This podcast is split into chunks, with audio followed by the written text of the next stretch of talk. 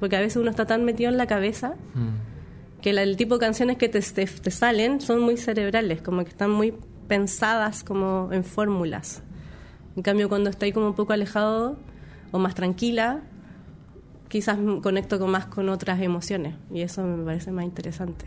Ladrones de Canciones es un podcast de entrevistas a músicas y músicos para hablar de sus influencias al componer. Es presentado por John Alemole y producido por Patricia Papazo y Natalia Agustina. Registro por Radio Camacua, Alexis Vilariño. Suscríbete y escuchanos en radiocamacua.uy y en tu plataforma de podcast preferida.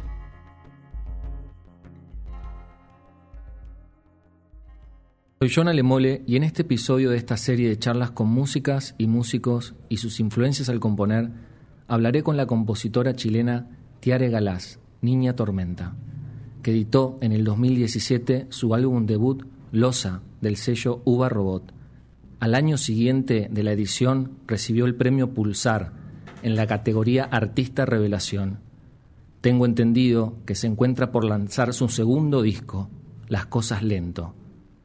Parte de su repertorio suena en 42 días en la oscuridad, la primera serie chilena original de Netflix.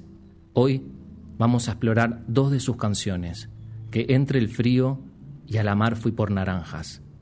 Comencemos con Que entre el frío.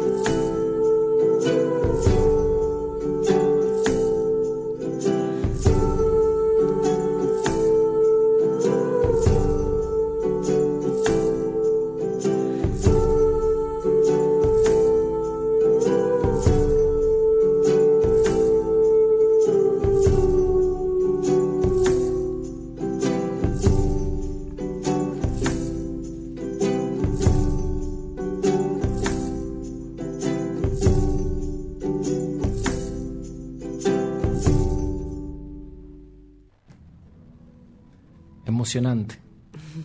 ¿Cómo estás, Tiare? Bien, muy bien. Bueno, muchas gracias por venir a Ladrones de Canciones. Esta pregunta que te voy a hacer se la hago a todas y todos los que pasan por, por este programa. Y es, ¿cuáles son tus influencias al componer y de vida también? voy a partir por las de la vida, que yo siento y siempre lo comento, que es el- son mis padres, que son ah, folcloristas, profesores de música. Entonces eso generó que en mi casa siempre estuvo muy presente la música, el folclore. eh, estaba incorporado en la vida. O sea, ellos hacían clases de, música para niños también, de grupos folclóricos infantiles. Yo también formé parte de eso cuando era niña. Entonces, como que eso siento que es la primera influencia. El folclore está súper, súper metido en, como en el corazón de, de mi familia y... mm, y en el momento en que empecé a hacer canciones me di cuenta que, o sea, cuando empecé a hacer como melodías y todo, como que estaba ahí eso incorporado. Entonces, inconscientemente o conscientemente, como que fui rescatando eso que tenía muy adentro así, de, de la historia familiar Ajá. musical.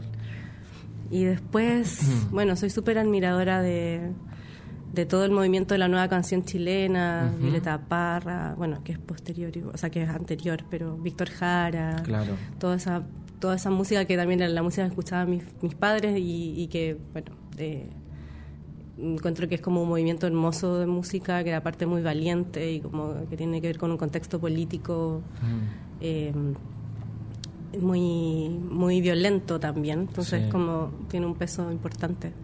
Y ya después también eso está mezclado obviamente con, con la música que escuché ya más de joven, con, no sé, eh, la música más alternativa, escucho mucho indie, eh, escucho distintas cosas, como no sé si al momento de componer me busco referencias, Ajá, pero sí obviamente todo lo que a uno le gusta va apareciendo, entonces... totalmente. Sí, creo que hay una mezcla ahí entre como el folclore y, y la música alternativa que, que es como de donde saco pedacitos como si fuera un collage.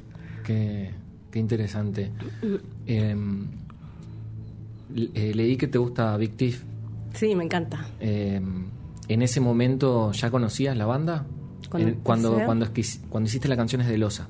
No, no, No. no. Lo escuché los últimos años, creo. O sea, el, el disco del Capacity, ese con Sí. el que empecé a escuchar la banda, me parece que como en el 2019 lo empecé a escuchar. Y, mm, y ahora sigo mucho a Adrián Lenker, me encanta. Encuentro que es como la compositora más bacán de este tiempo. Totalmente. Es muy, muy lindo lo que hace y todo lo que hace me encanta. Así que Qué yo soy súper fan de ella en especial. La, la banda me encanta, pero cuando ya entré a su música Sí. y sus discos solistas, que son como súper íntimos y, y sí, como también más acústicos, como que me encanta, me encanta lo que hace. Qué, qué interesante, porque claro, yo cuando leí eso encontré, eh, cuando escuché tu disco, encontré como una, una conexión eh, eh, de sensibilidad. Yo soy muy fan también de, de la banda y de Adrián también. ¿Qué lugar ocupa el minimalismo en, en tu forma de crear? Em, es central porque em, yo compongo solo con un ukelele, empiezo a hacer así las canciones, entonces es súper primario y muy, muy simple como, como empiezan a salir las canciones. Y luego cuando empiezo a, mm, a pensar en los arreglos y todo, siempre tengo como muy en cuenta no perder esa esencia como simple de las canciones como cuando están empezando a ser a, a existir. Y, mm, y bueno, me pasa eso también porque me gusta mucho la música que tiene pocos arreglos, tiene pocos elementos, porque tiene así como la magia así de, no sé, de, lo íntimo, de, de las cosas que están contadas más de cerca. Eso me encanta. Y trato de como mantenerlo, aunque igual obviamente es divertido producir una canción y meterle cosas y ir explorando sonidos, eso también es es como algo que también me ha ido encantando de a poco, pero trato de tomarlo como con, con cuidado. Claro, es un, es- es un viaje Sí. de ida, dicen algunos, y algunas también. Sí. Em, ¿Cuántos instrumentos tiene esta canción que escuchamos recién? Que entre el frío tiene dos instrumentos, tres instrumentos. Tiene un bombo, legüe- un bombo legüero, un ukelele eh, y un cascabel, que es el que hace... Sí. Y bueno, voces, tiene varias capas de voces, que también son un instrumento, pero, Total. pero no es como un instrumento físico. Sí. Qué, qué linda que suena la canción. Me, me transporta, me parece eh, maravillosa. En- con respecto a la lírica, ¿cómo, cómo nace eh, esta canción? ¿Qué, qué, qué te llevó eh, a escribir? Que, por cierto, es, es, preciosa, es una poesía muy, muy linda. Muchas gracias. Bueno, es muy loco porque esta canción, la letra de la canción la escribí, no sé, creo que en el 2011 o 2010 por ahí. Y la tenía anotada en una libretita. Yo siento que lo que más he hecho es escribir. Como que antes de empezar a hacer canciones, yo siempre he escrito, pero no siempre hice canciones. Y tengo ese hábito de escribir cosas y de tener como cuadernitos y cosas, libretas. Y entonces tenía estas frases de que entre el frío anotadas en esa libreta del 2010 o 2011. Y mm, estaba ahí. Y en algún momento, cuando ya empecé como a tener más hábito de jugar a, a- a tocar con el ukelele y a inventar cosas, em, empecé, como que la recordé en algún punto, la busqué, la, encontré y como que empecé a tocar a ver si salía, si la, la podía transformar en una canción y ahí salió el Frío. Entonces se, un- se unieron dos cosas, porque la letra está como relacionada a un momento de quiebre amoroso eh, o de situación incómoda en el amor, en el fondo pero cuando la cuando le agregué la música estaba pasando por un momento do- muy doloroso personal como del- de, de duelo de la muerte de mi papá que como que es algo que igual une varias letras varias temáticas del, del disco. Y cobró otro significado para mí hacer y cantar esa canción como que le dio otro peso en el fondo la necesité para otra para otro duelo o para otro dolor Wow. y ahí se transformó y bueno, la terminé, la terminé como canción, como eso fue en el 2015, son unos años después de que había escrito esas primeras frases. Bueno, tu, tu papá vive para siempre ahora. ¿Qué pasa con, con la serie 42 días en la oscuridad? Esta canción es, es parte Sí. de, de la serie. ¿Cómo, cómo llega? Em, llegó por los directores de la serie, que Mira. son dos, em, una mujer y un- una directora, Claudia Weikimilla. Em, me escri- fue, bueno, fue muy loco. Yo me enteré primero porque mi, mi novio está tra- estaba trabajando en esa serie como montajista y me avisó, me dijo, oye, ¿sabes qué? Eh, está ahí en los guiones de la serie. Wow. Y yo, ¿cómo? Me dice, no, mira, aparece. Y era como, en este, en este momento la- el personaje eh, se pone los audífonos y escucha clase M de Niña Tormenta. Dijo, así que te, la van a, te van a pedir música para, para la serie. Y yo, oh, bueno, buenísimo. Pasó un tiempo y ahí me escribieron de la producción y tuve reuniones con los directores y ellos me decían que efectivamente habían escuchado Losa eh, en el momento de escribir los guiones porque los traía mucho como un ambiente de, de sur. Esto está, está como... eh, la serie está situada en el, en el sur de Chile, en Puerto Varas. Es como un caso de un crimen horrible que pasó, un femicidio, en el 2010. Entonces, eh, está todo vestido por la lluvia, por el frío, por em, el paisaje del sur. Entonces ellos me dijeron que al momento de eh, escribir los guiones estuvieron mucho escuchando el disco. Wow. Entonces pidieron a la producción sumar un par de canciones, hay como cinco canciones mías en la serie. Y fue genial porque mm, en realidad no fue como un, un lobby de alguien, Claro. que es el camino que se hace un poco como de esta gente que se encarga de, de proponer música, sino que los mismos directores lo quisieron y ellos estaban súper contentos de, de- de que pudieran poner la música, que, el- que- que estuviera presente. Así que fue muy lindo. También hizo una canción eh, para la serie, como para el final, el capítulo final. Tiene una canción que hice para la serie.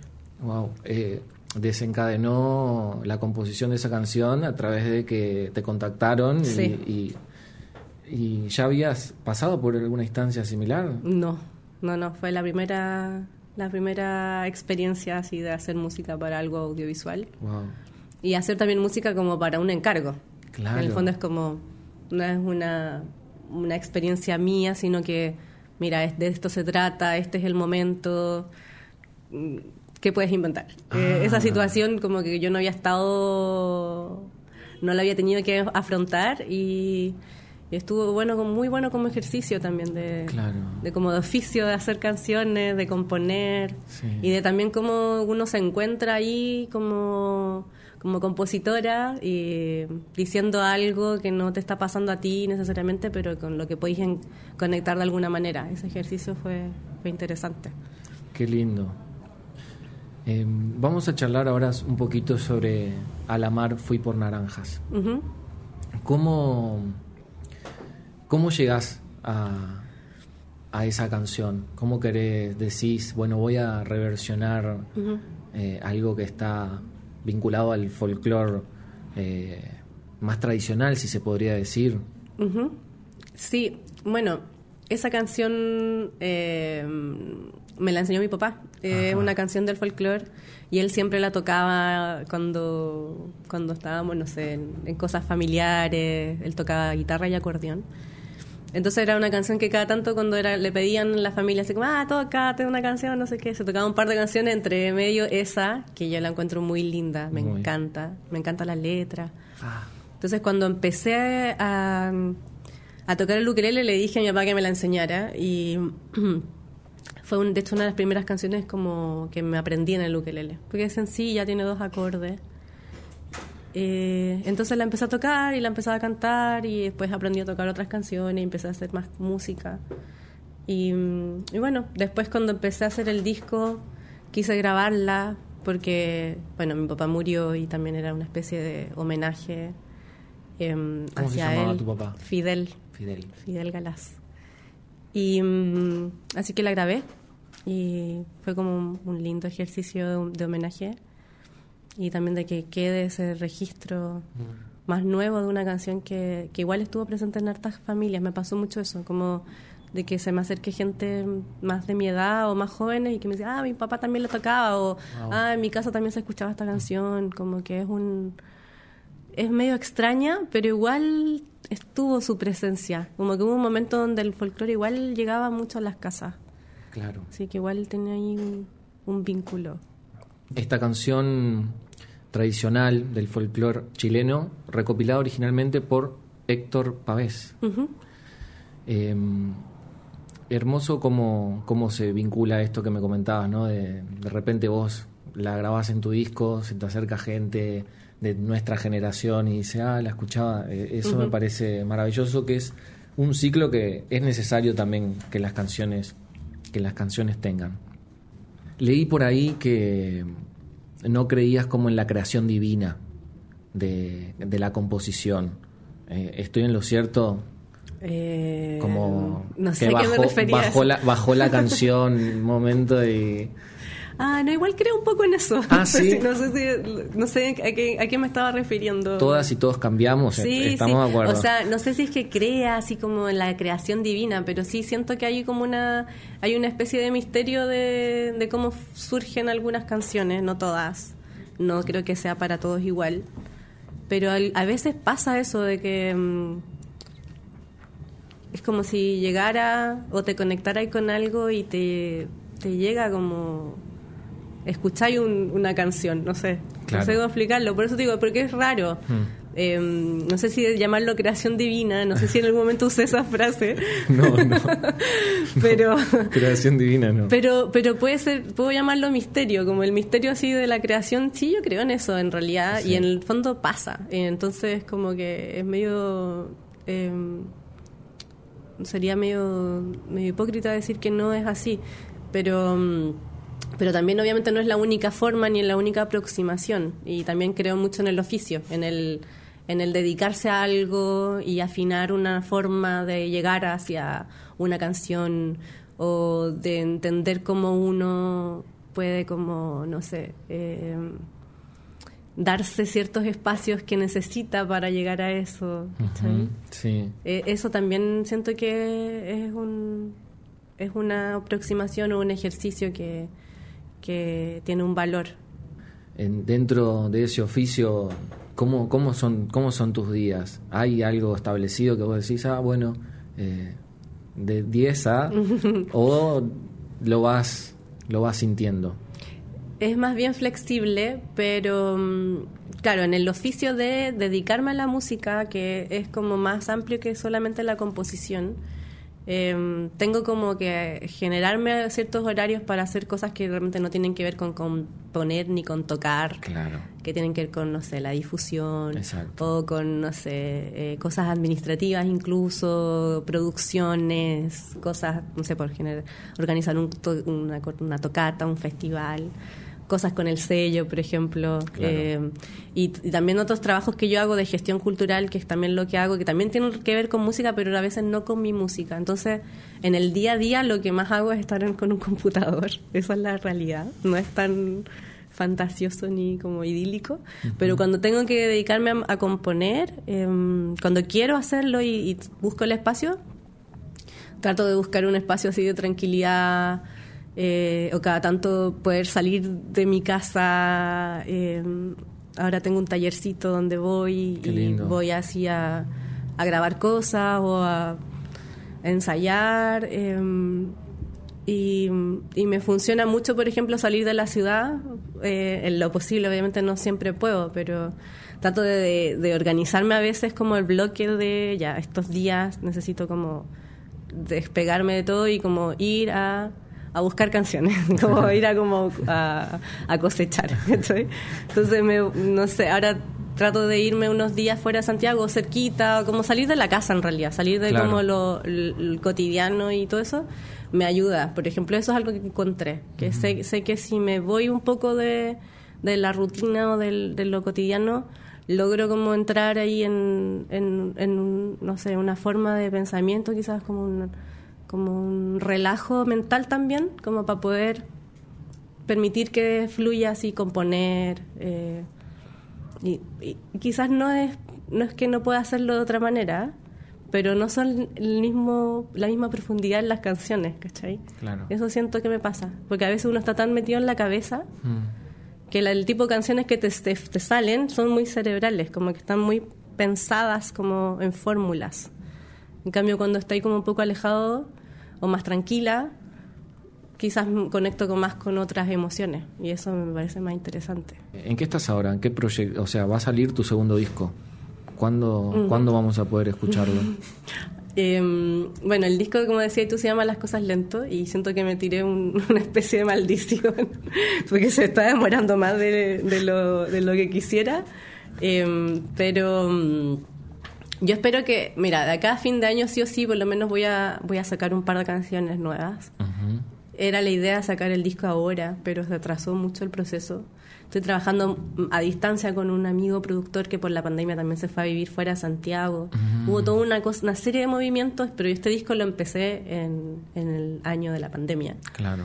Eh, entonces se estiró mucho. Llevo como varios meses, o sea, varios años ya de como Sí.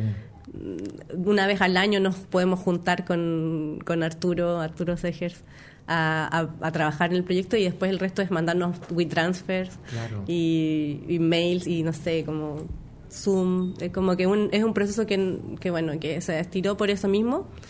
Y, y entonces, bueno, yo también trato de no meterle tanta presión ni de como apurar el proceso para cumplir una fecha, porque en fondo la fecha me la pongo yo.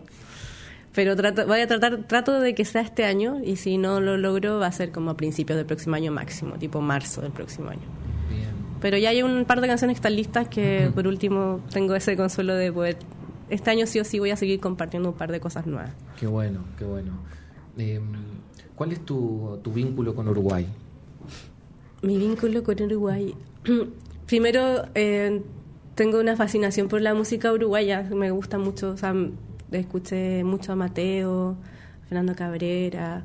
Escucho mucho indie también de acá, Tres Pecados. eh, me gusta mucho Millones de Casas con Fantasma también, como los proyectos de Pau. De Pau, Me encantan. Y después conocí a los chicos de Fil de Agua. claro. Y también me encanta la música de, de los artistas del sello, eh, nos hicimos amigos. Bueno, eso fue porque me conocí a- al grupo, el, el grupo de La Hormigonera. Eh, ah, sí, claro, claro, que estaba Fabri. eh, claro, estaba Fabri ahí y ellos estaban haciendo una residencia. En, la Chichi. Estaban todos. Y Sí. los conocí allá en un toque que, en un festival donde tocaba Carmen San Diego. Y yo tocaba con Chini, and the Technicians en ese tiempo. Yo era parte de la banda de una amiga. Y tocábamos, compartimos fecha en ese festival. Y ahí apareció Fabri y toda la, toda la barra, como dicen. y, y ahí conversamos, bla, bla, bla. Los invitamos para la casa, hicimos una cenita, hablamos de lo que hacíamos, nos habló del sello, nosotros le comentamos de War Robot. Y ahí como que, bueno, nos dejaron unos discos, estuvimos escuchando y fue como, ¡ay, qué bueno Mux, qué bueno el Fabri! como me- nos, nos encantó y también bueno. encontramos mucho un vínculo de cómo hacemos las cosas, de cómo pensamos el arte, de cómo pensamos el dedicarse a la música o dedicarse como a crear, a hacer cosas, a desarrollar ideas, eh, no sé, festivales, encuentros, todo. Y de ahí salió la idea de, de- teníamos venía este festival Uva Robot y fue como, bueno, deberían venir a tocar. Ahí empezó este vínculo como más de sellos, Ajá. pero yo tengo como, siento como mucha afinidad con Uruguay que no lo podía explicar hasta que también ahora vine para acá y entiendo que hay como cierta nostalgia, como hay una cosa como muy instalada acá que, que en la que yo comulgo mucho Claro. y me siento muy cómoda acá y me han recibido muy bien, entonces siento que tenía sentido como esa, ese imaginario que yo venía como acumulando sin, sin conocer tanto. Eh, pero eso, se ha ido dando muy bueno. naturalmente y quiero ir alimentando ese, ese vínculo porque me parece que tiene mucho sentido. Sí, lo, lo, lo, lo- veo, lo, lo siento igual, sin conocerte, escuchando tu música. Lo, lo, lo, lo, lo vi- lo vivencio igual. Bacán. Eh, bueno, mañana, que es sábado 3 de septiembre del 2022, Niña Tormenta se presenta junto a Portillo en la sala Lazarov. Así que bueno, todas y todos están invitados a, a esta peregrinación de la canción en la Lazarov. Muchas gracias, Tiare, por venir a Ladrones de Canciones. Nos vamos a ir escuchando a la mar fui por naranjas. Genial, muchas gracias por invitar y por el espacio para conversar. Gracias a vos.